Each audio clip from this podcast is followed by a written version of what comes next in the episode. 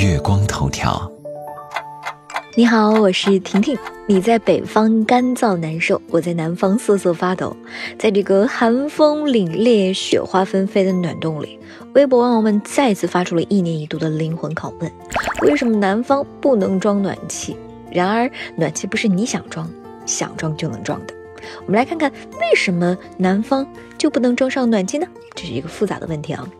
我国的集中供暖线以秦岭淮河为界，北边的有，南边的就没有。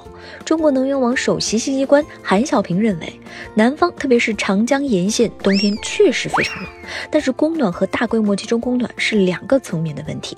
有些人提出来，是不是能够像北方一样进行大规模集中供暖？首先这样做非常不经济。北方像一些特别寒冷的地区，可能会达到二百一十天供暖期，有些地方会达到一百八十天，但是南方有些地。方恐怕都到不了六十天，有些地方甚至可能只有四十多天的供暖期。如果这么短的供暖期，建设这么复杂的城市管网系统，每年运行的时间又非常短，再加上南方地下水位又非常高，管网损坏率非常高，所以从经济性来说肯定是不合适的。另外，南北方的湿度不一样，南方属于湿冷，北方呢是干冷。对于湿冷的环境，单一平米采暖价格要高出干冷环境的地区。为什么呢？因为你加热空气，但是空气中如果有水汽的话，就不仅仅是加热空气了，还要加热水汽，所以房间供暖的热量肯定要比北方高很多，烧煤量也更大了。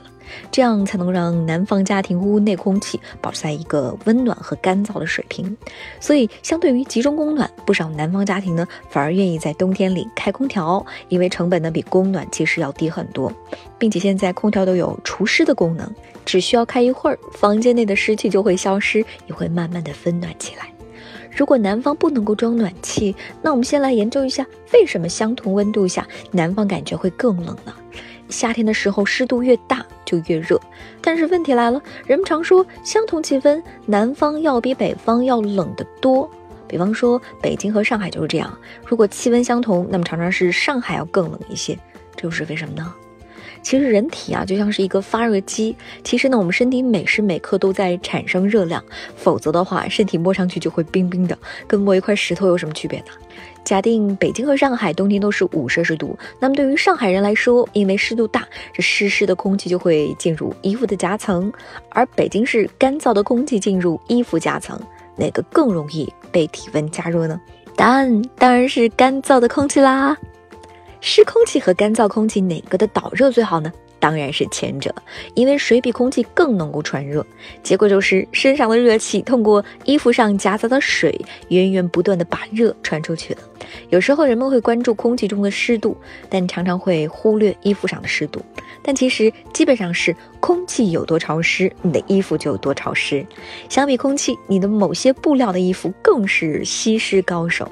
所以保暖的关键就是尽量别让空气中的水分子在衣服上发生结露的现象。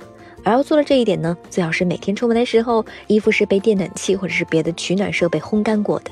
有太阳的时候，被子、衣服多晒一晒。另外呢，还可以在衣服的布料上做出一些防范，看看哪些布料是不容易结露的。最后，大家在了解湿冷的原因之后，更具体有效的办法还得靠自己去摸索了。我是此刻在南方冻得不行的婷婷，月光头条，明天见喽。